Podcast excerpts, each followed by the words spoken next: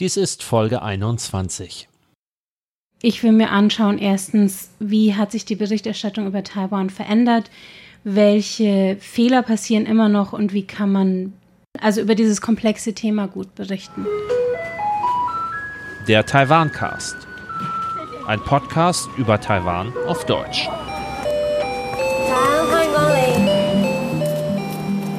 Hallo, herzlich willkommen, liebe Hörerinnen und Hörer, zu einer wieder etwas ungewöhnlicheren Folge. Normalerweise befragen ja der Mariano und ich unsere Gäste über Taiwan und darüber, was sie machen. Dieses Mal läuft es umgekehrt. Dieses Mal werde ich befragt und zwar von meiner Kollegin Karina Rother. Karina kennt ihr vielleicht noch aus Folge 8. Sie ist eine deutsche Journalistin, die hier in Taiwan arbeitet, ganz viel für den Deutschlandfunk und wir reden über deutsche Medienberichte über Taiwan, wie Taiwan in den deutschen Medien vorkommt oder auch nicht, woran das liegt und wie sich das Image Taiwans in den letzten Jahren geändert hat und auch das Image Chinas, was das wiederum für Auswirkungen auf die Berichterstattung hatte. Und am Ende kommen wir dann sogar auf die ganz große Politik zu sprechen und die Frage, wie das überhaupt mit Taiwan weitergehen soll, wird oder kann. Also so ein bisschen ein Gespräch aus dem journalistischen Nähkästchen. Der Grund dafür ist, dass Karina im Dezember einen Bericht in der Deutschlandfunk-Sendung Medias Res hatte, einem Medienmagazin über genau dieses Thema, in dem ich dann auch zu Wort komme. Den Link zu diesem Bericht findet ihr in den Show Notes. Das ganze Gespräch hört ihr jetzt. Viel Spaß dabei. Also, äh, lieber Klaus, du bist ja schon seit 2008 der Taiwan-Reporter für Deutschland. Was ging denn, als du hier angekommen bist, gut an Themen aus Taiwan für Deutschland? Als ich das allererste Mal in Taiwan angekommen war, das war im Frühjahr 2008 und da war in Taiwan gerade Präsidentschaftswahlkampf und in China standen wir kurz vor den Olympischen Sommerspielen 2008 Peking. Und das war ein Moment, wo damals schon viele Blicke hier auf die Region und auf China gerichtet waren. Es gab damals auch Unruhen in Tibet und so weiter. Und das war so ein Moment, wo auch Taiwans politische Entscheidungen relevant waren für deutsche Nachrichtensendungen und Newswebsites, weil man da halt gesagt hat, wir stehen hier vor einer Richtungsentscheidung. Ähm, es gibt die Spannungen zu China. Wir sehen, was in Tibet passiert. Und diese Wahl wurde noch einigermaßen aufmerksam beobachtet, als danach dann Ma Ying-jeou Präsident war, die nächsten acht Jahre. Und in der oberflächlichen Wahrnehmung keine großen Probleme da waren zwischen Taiwan und China. Im Gegenteil, es immer wieder betont wurde, es gibt Annäherung, es gibt Zusammenarbeit, Besuche, Abkommen werden geschlossen und so weiter. Da ist Taiwan ziemlich schnell und immer mehr so aus dem Fokus zumindest der deutschen Nachrichtenmedien gerutscht. Also dann waren die politischen Entwicklungen waren im Prinzip eine Randnotiz, weil sie auch nicht besonders konfliktträchtig waren. Was dann in dieser Zeit in Deutschland in den Medien aufgegriffen wurde, das waren oft zum Beispiel Naturkatastrophen, also ähm, Taifune, Erdbeben und ihre Auswirkungen und andere Unglücksfälle, die natürlich immer einen gewissen Nachrichtenwert haben. Und es waren Geschichten, wo es eine direkte Beziehung zu Deutschland gab zum Beispiel die Vergangenheitsbewältigung in Taiwan, also die Versuche hier die Zeit der Diktatur aufzuarbeiten, Wiedergutmachung zu leisten an Opfer. Ähm, ja, Stichwort Vergangenheitsbewältigung, wo man sich auch ganz explizit an deutschen Erfahrungen, vor allem mit der Aufarbeitung der SED-Diktatur beschäftigt hat. Also da konnte man viele Parallelen ziehen. Würdest du sagen, dass Taiwan früher auch oft sehr exotisch dargestellt wurde in den Medienberichten, die man aufgegriffen hat? Also, dass es sozusagen ein Land der Skurrilitäten oder der Kuriositäten war?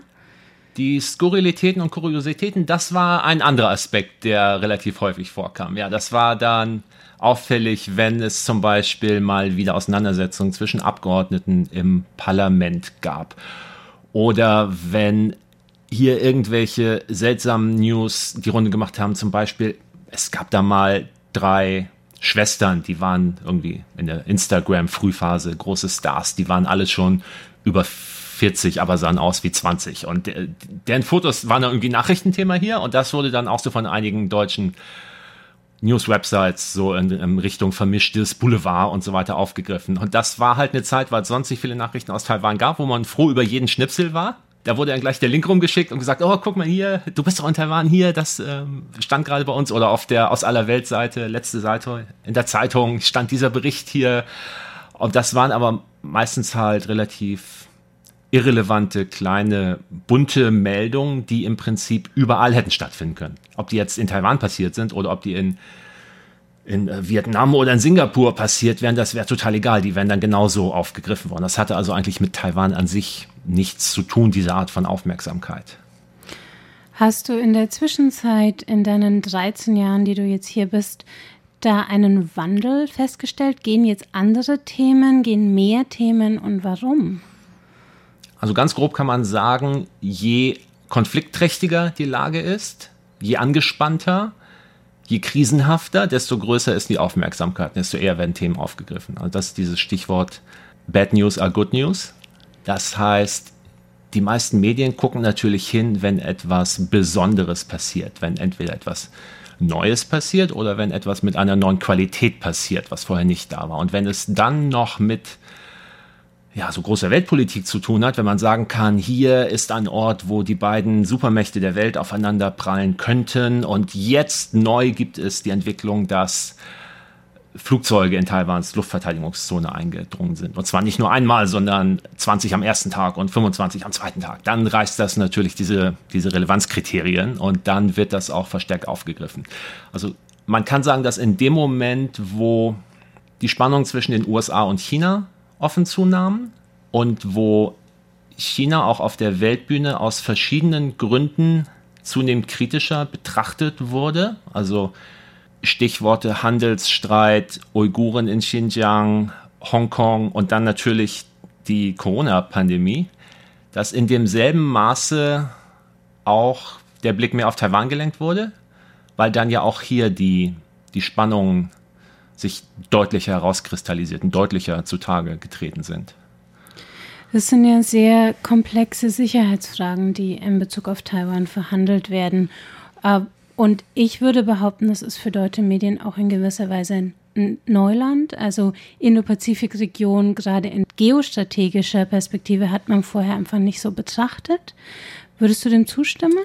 Ich denke, dass die amerikanischen Medien und das amerikanische Publikum haben einen ganz anderen Blick darauf, was hier in der Indo-Pazifik-Region, Ostasien und so weiter passiert, weil es natürlich viel dichter dran ist, weil die USA hier auch äh, historisch gesehen stärker äh, vor Ort sind und größere Interesse haben. Aus europäischer Sicht war diese ganze Region halt immer ziemlich weit weg und auch ziemlich kleinteilig. Also man wusste die großen Player hier sind China und Japan. Da hat man sich noch ungefähr drum gekümmert und versucht Bescheid zu wissen. Aber dann gab das ja die ganzen, ich sage jetzt mal die ganzen anderen kleinen Länder hier. Also was jetzt in Vietnam passiert ist, wobei Vietnam kein kleines Land ist, aber ähm, oder in, in Thailand, in Malaysia, in Singapur, Indonesien und so weiter. Das ist, glaube ich, aus Sicht des allgemeinen europäischen Publikums erstmal relativ schwer zu durchschauen und einfach sehr weit weg. In Klammern genauso wie wahrscheinlich ein taiwanisches Publikum auf die Entwicklung in Europa schaut und auch nicht genau weiß, was in der Slowakei oder in Slowenien gerade passiert. Also da ist es durchaus nachvollziehbar, dass man dann erst in dem Moment genauer hinguckt, wenn eine gefühlte Notwendigkeit da ist. Aber ja, ich denke, in der Wirtschaft haben wir uns schon seit 20 Jahren dran gewöhnt, dass die Ereignisse hier in Asien wichtig genommen werden und genau analysiert werden und dass man Leute hinschickt vor Ort, die äh, sich auch auskennen und die hier deutsche Interessen vertreten. In der Politik findet das, glaube ich, vor allem aus deutscher Sicht, Deutschland war noch ein bisschen später dran als andere, so seit zwei Jahren ungefähr statt, dieser Erkenntnisprozess, dieses Umdenken. Es geht ja hier um Fragen von Krieg und Frieden in gewisser Weise. Also es wird viel über die Spannungen in der Taiwanstraße berichtet. Es wird auch viel die Brennpunktsituation, in der Taiwan ist, gehypt vielleicht sogar oder das ist zumindest die äh, dominante Narrative. Würdest du sagen, die Art und Weise, wie westliche Medien über Taiwan berichten, hat auch Konsequenzen für die Sicherheitslage in Taiwan oder in der Region? Ich glaube, dass die Medien, was die Berichterstattung über Taiwan oder den Taiwan-China-Konflikt angeht, eher auf die politische Großwetterlage reagieren oder sie abbilden oder nacherzählen, aber nicht so sehr, dass sie die Realität durch ihre Berichterstattung formen oder beeinflussen. Oder siehst du da jetzt ein Beispiel, was ich gerade nicht parat hätte? Also meine Meinung ist, in der Demokratie ist ja auch eine öffentliche Stimmung ein großer Indikator für die Politik. Und ich habe das Gefühl, die Tatsache, dass Taiwan jetzt deutlicher in den Fokus in Europa gerückt ist, sei es durch die Corona-Bekämpfung, sei es irgendwie durch die Ereignisse in Hongkong, sei es durch Ehe für alle, wie auch immer. Es ist ein größeres Bewusstsein in Europa entstanden und in Parallel oder vielleicht sogar ein bisschen in Reaktion darauf hat die europäische Politik und auch die deutsche Politik sich überlegt, wie stehen wir eigentlich zu Taiwan und formuliert jetzt klarer ihren Standpunkt zur Taiwan-Frage. Also ich stimme absolut zu, dass Taiwan davon profitiert, mehr Aufmerksamkeit in der Welt Öffentlichkeit oder meinetwegen bei einem europäischen Publikum zu haben. Gerade weil es diplomatisch isoliert ist, braucht es diese Softpower und da muss es aber auch eine Möglichkeit haben, sie auszuspielen. Das heißt, die Leute müssen überhaupt erstmal wissen, was hier passiert. Ich glaube, dass die deutsche Politik eher auf politische Entwicklungen reagiert hat und dass dann als Reaktion darauf die Medien es wieder mehr aufgegriffen haben. Also wir hatten zum Beispiel, wir hatten letztes Jahr den Fall, wo der chinesische Außenminister Heiko Maas in Berlin getroffen hat und zeitgleich China Drohungen gegen Tschechien ausgestoßen hat, weil eine tschechische Senatsdelegation hier in Taiwan war. Und in dem Moment, das war auch noch während der deutschen EU-Ratspräsidentschaft, in dem Moment war Heiko Maas genötigt, in dieser Pressekonferenz im Beisein des Außenministers klar zu sagen, äh, das geht so nicht. Und in dem Moment haben es auch noch die Medien wieder aufgegriffen und dann wurden wieder noch mehr Leute darauf aufmerksam, dass da ein Problem mit Taiwan besteht. Und so hat sich das dann wahrscheinlich gegenseitig verstärkt. Mein Eindruck ist nicht, dass die deutsche Politik auf die Öffentlichkeit reagiert hat, sondern auf die Entwicklungen in der restlichen Weltpolitik und dass das dann die Medien daraufhin verstärkt aufgegriffen haben. Du schaust ja den deutschen Kolleginnen und Kollegen auch auf die Finger. Also du hast zum Beispiel eine PowerPoint-Präsentation, in der du genau darstellst, oder zumindest 2017 hattest du eine gemacht, wie in deutschen Medien über Taiwan berichtet wird. Was sind denn so die gängigen Textbausteine oder die hm. gängigen Sprachklischees, die da auftauchen? Diese PowerPoint-Präsentation habe ich mir auch gerade nochmal angeschaut als Vorbereitung auf das Gespräch. Das ist interessant, weil sich seitdem, 2017, das war genau ein bis zwei Jahre bevor sich diese politische Großwetterlage gedreht hat. Also vieles, was ich in diesem Vortrag, den ich auch in Deutschland gehalten hatte, da erzählt habe, fast so die Jahre 2009 bis 2017 zusammen, ist aber inzwischen nicht mehr gültig. Da hat sich einiges geändert. Einiges ist allerdings schon noch immer zu beobachten und da sind teilweise Sprachregelungen oder Sprachklischees, die jemandem, der Taiwan aufmerksam beobachtet oder der sich hier auskennt, und damit meine ich jetzt nicht nur mich, sondern auch viele andere Menschen in Deutschland zum Beispiel, die sauer aufstoßen, weil sie einfach die Realität nicht angemessen wiedergeben, weil sie komplizierte Sachverhalte verkürzen oder teilweise auch verdrehen. Zum Beispiel ist der, der Klassiker ist dieser Begriff, China betrachtet Taiwan als abtrünnige Provinz. Das ist dann so dieser Erklärsatz, der immer noch äh, so an Berichte angehängt wird oder auch in Anmoderationen, in, in, in Nachrichtensendungen. Und wenn man den hört, dann denkt man, das hat jetzt irgendwie die Hintergründe erklärt, warum da ein Problem ist. Hat es aber eigentlich nicht, denn zum einen China bezeichnet Taiwan gar nicht als abtrünnige Provinz. Dieser Begriff ist also eine Erfindung westlicher Medien, die halt so eine griffige Formel gesucht haben. China bezeichnet Taiwan als unabtrennbaren Bestandteil der chinesischen Nation oder des Landes. Und wenn man diesen Begriff aber wiedergibt, als wäre der ein Fakt, dieses abtrünnig, da ist auch eine Wertung mit drin. Damit schiebt man sozusagen Taiwan die Schuld zu, weil Taiwan abtrünnig ist und sich aus etwas lösen will, beschwört es damit diese Konflikte herauf. Und das ist halt ärgerlich, weil es, weil es nicht der Realität entspricht und weil es eben nicht die Dinge erklärt, sondern im Gegenteil noch, noch falsche Eindrücke erweckt.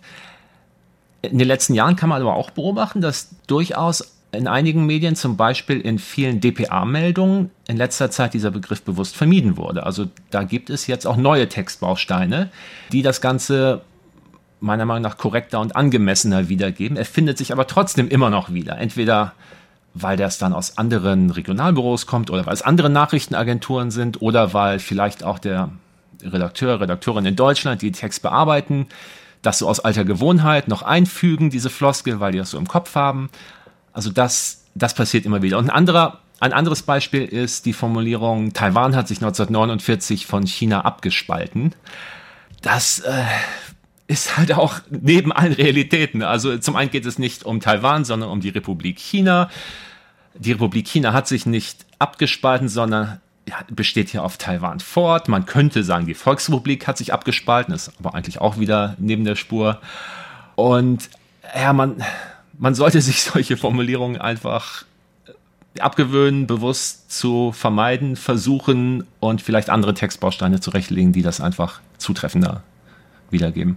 Also statt äh, China betrachtet Taiwan als eine abtrünnige Provinz, kann man sagen, China bezeichnet Taiwan als einen unabtrennbaren Bestandteil des chinesischen Territoriums. Dann gibt das ganz oft, wenn auf Chiang Kai-shek die Sprache kommt, dann wird gesagt, Chiang Kai-shek war der Staatsgründer Taiwans oder der Staatsgründer der Republik China. Das stimmt auch beides nicht. Dann haben wir das Stichwort Wiedervereinigung muss man auch nicht sagen, muss man auch gar nicht so übersetzen, weil im Chinesischen immer nur von Tongyi die Rede ist. Das kann man auch einfach als Vereinigung übersetzen. Taiwan hat nie zur Volksrepublik China gehört. Also warum nicht einfach Vereinigung statt Wiedervereinigung sagen?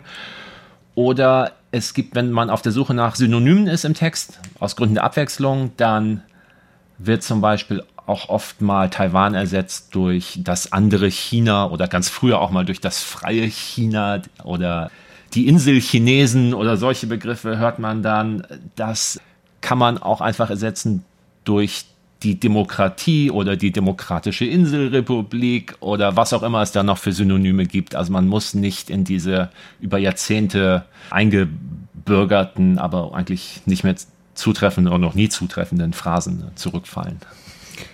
Das ist auch für meinen eigenen Alltag sehr, sehr hilfreich, was du gerade aufgezählt hast. Ähm, und ist auch eine sehr vollständige Liste der Sachen, die, ähm, die oft schieflaufen. Abgesehen von diesen Formulierungen, was würdest du sagen, ist so eine Best Practice, um über Taiwan zu berichten? Also wie geht man an dieses Thema gut ran? Also Taiwan hätte es verdient, nicht als Anhängsel zu berichten über China, die USA genannt zu werden, sondern in seinem eigenen Recht behandelt zu werden und auch aus dem Blickwinkel der äh, immerhin 23 Millionen Menschen, die hier leben. Denn in vielen Berichten, das betrifft jetzt vor allem englischsprachige, aber ist wahrscheinlich auch in deutschsprachigen Meldungen zuweilen zu beobachten oder auch wenn Experten, vermeintliche Experten sich über Taiwan äußern, hat man oft den Eindruck, da geht es um eine Insel, die zwar irgendwie strategisch wichtig gelegen ist, wo aber niemand drauf wohnt oder zumindest niemand, der irgendwie eine eigene Meinung dazu hätte, wie das denn weitergehen sollte. Aber ich finde, es könnte regelmäßiger, häufiger herausgestellt werden,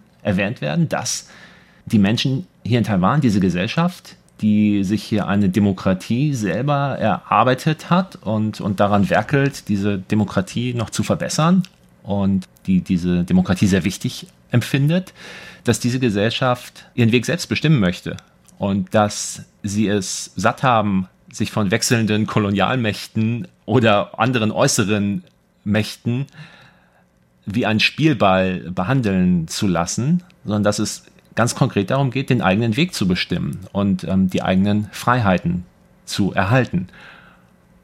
Dass also Taiwan ein eigener Akteur ist, der zwar natürlich nicht diese Machtposition hat, wie Washington oder Peking sie haben, der aber auch nicht unter den Tisch fallen sollte. Ja, das ist, glaube ich, ein ganz wichtiger Punkt, dass man in der Medienberichterstattung auch nicht sozusagen diese kolonialen oder neoimperialen Dynamiken perpetuiert, sondern berichtet oder aufzeigt. Das sind so alle Fragen, die ich hätte zum Thema über Taiwan berichten. Ich habe noch eine kleine andere Frage, aber erstmal möchte ich wissen, gibt es noch was, was du hinzufügen möchtest zu diesem Themenkomplex? Wir hatten ja kurz darüber gesprochen, Bad News are Good News und je je offener der Konflikt zutage tritt, desto eher wird berichtet. Ich glaube, die Medien können sich auch mal überlegen, welche Wirkung sie damit beim Publikum erzielen. Denn wenn immer erst in dem Moment der Blick auf ein, ein Land, eine Region gelenkt wird, wo es als Krisenherd sozusagen nicht mehr zu übersehen ist, dann gibt man ja dem Publikum den Eindruck, jetzt plötzlich ist da etwas passiert und die Lage hat sich zugespitzt. Und bei vielen Zuschauern, Lesern wird wahrscheinlich der Eindruck entstanden sein, wieso schickt denn China jetzt plötzlich so viele Flugzeuge nach Taiwan? Äh, wir hatten, gerade haben wir uns daran gewöhnt, dass wir hatten mit der Ukraine zu tun, wir hatten mit, mit den Krisen zu tun, mit den Krisen. jetzt kommt Taiwan auch noch plötzlich dazu. Also es, es entsteht der Eindruck, dass das eine neue, kurzfristige und unvorhersehbare Entwicklung ist, weil man ja jetzt erst davon erfährt. Aber in Wirklichkeit ist das natürlich nur die neueste Stufe einer Entwicklung, die seit vielen Jahrzehnten und ganz bestimmt auch seit den letzten 20 Jahren ständig passiert ist und sich ständig vorgesetzt hat. Und Taiwan war die ganze Zeit ein Krisenherd. Taiwan war ein latenter Krisenherd die längste Zeit. Aber gerade da ist es natürlich auch Aufgabe der Medien, das Bewusstsein jetzt nicht in den 20 Uhr Hauptnachrichten oder nicht auf der ersten Seite äh, der Zeitung, aber an geeigneter Stelle, in geeigneten Formaten auch das Bewusstsein dafür zu wecken, dass in vielen Teilen der Welt auch Dinge passieren, die in diesem Moment vielleicht nicht so spektakulär sind, die aber trotzdem relevant und, und wichtig sind. Und es war schon 2011 gab es in eher Fachkreisen, in, in englischsprachigen amerikanischen ähm, Polit-Websites und so weiter, gab es genügend Aufsätze, die darauf hingewiesen haben, dass Taiwan der Ort ist, wo der Konflikt zwischen den USA und China äh, so offen aufbrechen kann und wird wie nirgendwo anders. Und die langfristigen Trends waren auch damals schon trotz dieser wirtschaftlichen Zusammenarbeit, waren auch damals schon, dass die Taiwaner mehr und mehr ihre eigene Identität entwickelt haben. Also das war, das war auch damals schon absehbar. Und wenn man auf die entsprechenden spezialisierten Websites geschaut hat, gerade im englischsprachigen Bereich, dann hat man da auch ein paar Aufsätze dafür gefunden. Aber ich glaube, die allermeisten Normalmediennutzer hatten einfach gar keine Chance das zu erfahren. Oder hatten kaum eine Chance, das zu erfahren. Und betrachten jetzt die Lage umso überraschter, was aber auch wiederum nicht wirklich der Realität entspricht. Es fehlt also so ein bisschen an Vorkenntnissen, sowohl in den Redaktionen als auch in, im Publikum dann. Daran schließt sich eigentlich meine letzte Frage an. Und zwar, du bist ja jetzt schon lange professionell in den Medien unterwegs. Hat sich die Auslandsberichterstattung in Deutschland generell geändert? Hast du das Gefühl, es wird weniger oder weniger differenziert, weniger intensiv aus dem Ausland berichtet? Ich glaube, der Zeitraum, in dem ich jetzt journalistisch tätig bin, ist jetzt doch nicht lang genug, beziehungsweise als ich nach Taiwan gekommen bin, 2009, das war jetzt nicht eine völlig andere mediale Ära. Das war schon die Zeit nach der Zeitungskrise, also Printmedien waren schon in der Krise. Die Online-Kurzatmigkeit hatte schon äh, mehr und mehr zugenommen. Dieser Druck, immer Aktualität zu liefern. Twitter gab es damals auch schon. Die Fernsehnachrichtensendungen sahen im Prinzip nicht großartig anders aus als jetzt auch. Also in diesen zwölf Jahren, die ich jetzt in Taiwan bin, hat in den Medien keine völlige Umwälzung stattgefunden. Und da hat sich jetzt auch nicht die Auslandsberichterstattung komplett geändert. Da müsste man noch weiter zurückblicken. Ich denke, ja, in die Zeit mindestens in die Zeit vor der Zeitungskrise oder vor dem Aufkommen des Internet, also sagen wir mal in die, in die 90er Jahre wahrscheinlich. Da hätte man noch eine völlig andere Medienlandschaft und könnte Vergleiche ziehen über die Art und Weise der Auslandsberichterstattung. Natürlich in der Zwischenzeit sind Zeitungsredaktionen zusammengelegt worden zum Beispiel. Es gibt immer mehr große Mantelredaktionen, die viele Regionalzeitungen in ganz Deutschland mit immer den gleichen Texten beliefern. Da ist dann natürlich weniger Bedarf an noch mehr äh, Vielfalt von der Korrespondentenseite. Und natürlich muss man auch sagen, was ich gerade erzählt habe über die Notwendigkeit, auch langfristige Entwicklungen im Blick zu behalten und auch latente Entwicklungen abzubilden. Natürlich gibt es noch 200 andere Länder auf der Welt, die das auch verdient hätten. Das Taiwan ist nicht das einzige. Also Taiwan mit demselben Recht müssen wir auf afrikanische Länder gucken oder auf lateinamerikanische Länder äh, oder nach Indonesien oder, oder nach Madagaskar. Da passieren auch wichtige Sachen, die müssen auch abgebildet werden. Also ist natürlich illusorisch jetzt zu fordern, dass ein Fernseh Auslandsmagazin, was einmal die Woche kommt, jedes Jahr vier Berichte über die Politik in Taiwan liefern müsste. Dafür ist der Platz einfach nicht da. Online haben wir den Platz und deswegen haben sich wahrscheinlich auch, auch zunächst im englischsprachigen Raum, aber vielleicht findet das jetzt auch im deutschen statt, natürlich nach mehr und mehr Nischenangebote rausgebildet. Ob das jetzt Websites sind, die eher politische Hintergrundberichte liefern, zum Beispiel Ketagalan Media ist so ein ähm, Projekt, was, glaube ich, aus der Taiwanese American Community gekommen ist. Oder ob das Podcasts sind. Also dieses Gefühl, dass da vieles an Themen und Entwicklung ist, was sich in den Medien einfach nicht niederschlagen kann, führt halt auch dazu, dass sich neue Alternativangebote bilden, die dann natürlich auch wiederum ihr Publikum finden müssen. Wir sind also in einer Zeit der Chancen und der Beschränkungen in der äh, Aufmerksamkeit für Taiwan. Aber wir machen uns ja gerade noch Gedanken darüber, wie denn dieser Turning Point zustande kam oder wie der Imagewechsel stattgefunden hat von Taiwan, dass es jetzt mehr in, in, der Aufmerksamkeit der internationalen Medien ist und auch irgendwie sehr positiv dargestellt wird. Für mich ist ein Aspekt, dass sich China wirklich eigentlich so ein bisschen die Maske vom Gesicht gerissen hat. Also dass dieses autoritäre, totalitäre Einparteiensystem einfach immer und immer deutlicher wird. Du hast diese Wolf Warrior Diplomacy, aber du hast halt auch ähm, internationale Firmen, die jetzt alle Parteizellen im Aufsichtsrat sitzen mhm. haben und so. Also und große chinesische Konzerne, wo man so die Einflussnahme immer deutlicher merkt. Und ich habe das Gefühl, dass umso mehr China sich da selbst vorführt in gewisser Weise in den Augen der Welt, desto mehr Sympathien, also mhm. intuitive Sympathie mhm. ist für Taiwan da. Was ja andererseits auch wieder ein Grund zur Besorgnis ist, weil man sagen kann, die chinesische Führung ist ja nicht doof. Die ist ja sehr kalkuliert und weiß genau, was sie tut. Und wenn sie jetzt unverhohlen Politik verfolgt, die sie in der Weltöffentlichkeit aus vielen verschiedenen Gründen Sympathien kostet und wie du sagst, ähm, die Maske vom Gesicht gerissen hat und vielleicht ihre wahren Absichten immer offener zeigt, dann zeigt das auch, dass sie sich ähm, weniger Sorgen um die Gegenreaktionen machen. Und das kann ja auch wiederum darauf hindeuten, dass sie in Sachen Taiwan die Hoffnung mit der Schönwetterpolitik oberflächlich durchzukommen, auch aufgegeben haben und dass wir schon längst über den Punkt hinaus sind. Und das ähm, ist natürlich wieder ein großer Grund, uns hier umso mehr Sorgen zu machen. Also, aber du hast völlig recht. Ich glaube, die Historiker werden in 20 Jahren, wann auch immer, werden da sitzen und werden die Xi Jinping-Ära untersuchen und werden darüber debattieren, ob er den Bogen überspannt hat oder nicht und wenn ja, wann und welche Folgen das hatte. Aber ich glaube, wenn sie zu dem Schluss kommen, dass er den Bogen überspannt hat, dann wird das irgendwann jetzt in diesen Jahren 2016 bis 2021 wahrscheinlich verortet werden. Ich sage jetzt 2016, weil da, glaube ich, seine zweite Amtszeit begann und weil da China auch die Entscheidung des ähm, Internationalen Gerichtshofs in Den Haag zur südchinesischen See komplett ignoriert hat und spätestens da einfach klar sein musste, dass China international nicht dieser verantwortungsbewusste Stakeholder sein will, wo man sich jahrzehntelang die Illusion gemacht hatte, dass man es dahin bringen könnte, sondern dass es ganz eiskalt seine eigenen Interessen durchsetzt. Aber schön, dass wir die Welt erklären hier. Wir haben es wir doch kapiert, Mensch.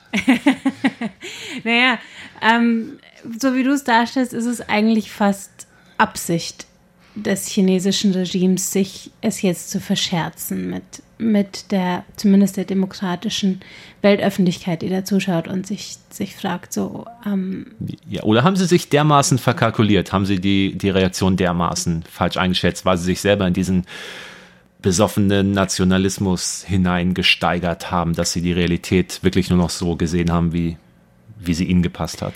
Ich meine, das sind natürlich nur Spekulationen. Mein Eindruck ist, dass dieser äh, extreme Patriotismus halt irgendwann auch ein Selbstläufer wird.